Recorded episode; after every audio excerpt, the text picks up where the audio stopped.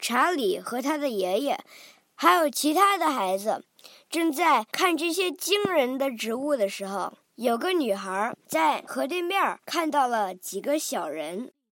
这些小人叫 Umpa Lumpa。但是当大家都在看小人的时候，刚才 Augustus Gloop 那个贪吃的小孩偷偷的走到了河边，并且开始喝巧克力了。Augustus! Shouted Mr. Gloop. Augustus, sweetheart, I don't think you had better do that. Augustus Gloop, as you might have guessed, had quietly sneaked down to the river and now he was kneeling on the river bank, scooping hot, melted chocolate into his mouth as fast as he could.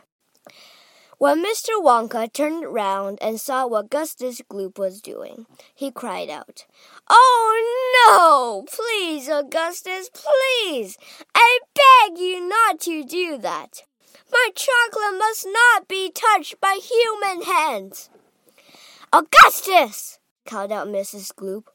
Didn't you hear what the man said? Come away from that river at once. This stuff is terrific, said Augustus, taking not the slightest notice of her mother and or Mr. Wonka. Oh boy, I need a bucket to drink it properly. Augustus! cried Mr. Wonka, hopping up and down and waggling his stick in the air. You must come away! You are dirtying my chocolate! Augustus! cried Mr. Gloop.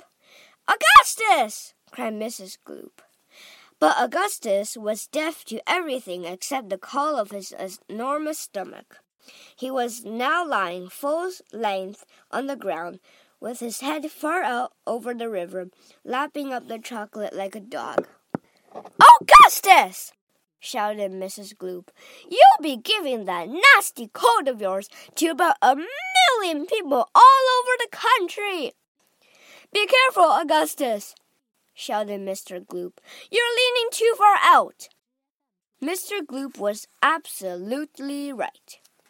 For suddenly there was a shriek and then a splash, and then into the river went Augustus Gloop, and in one second he had disappeared under the brown surface.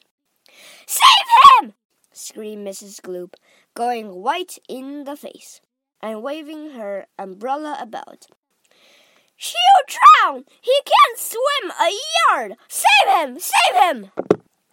Good heavens, woman, said Mr. Gloop. I'm not diving in there. I've got my best suit on.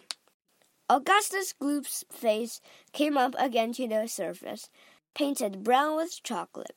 Help! Help! Help! he yelled. Fish me out!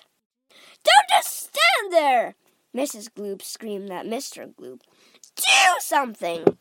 I am doing something, said Mr. Gloop.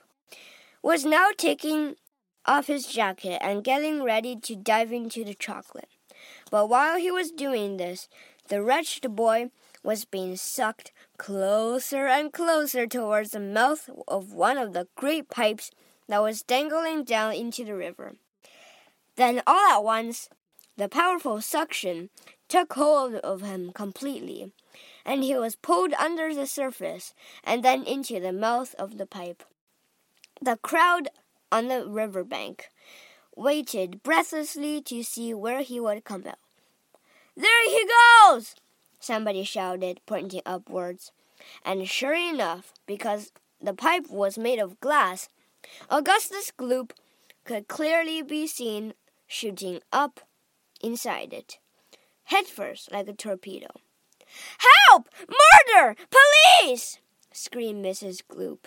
Augustus, come back at once! Where are you going?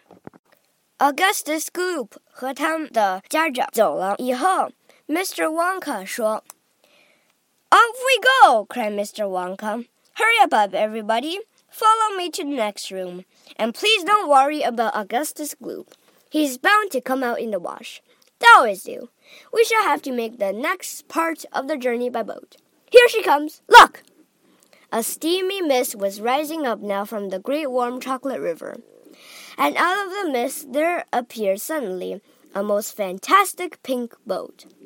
It was large open rowboat with a tall front and a tall back, like a Viking boat of old, and it was of a shining, sparkling, glistening pink color that the whole thing looked as though it was made of bright pink glass.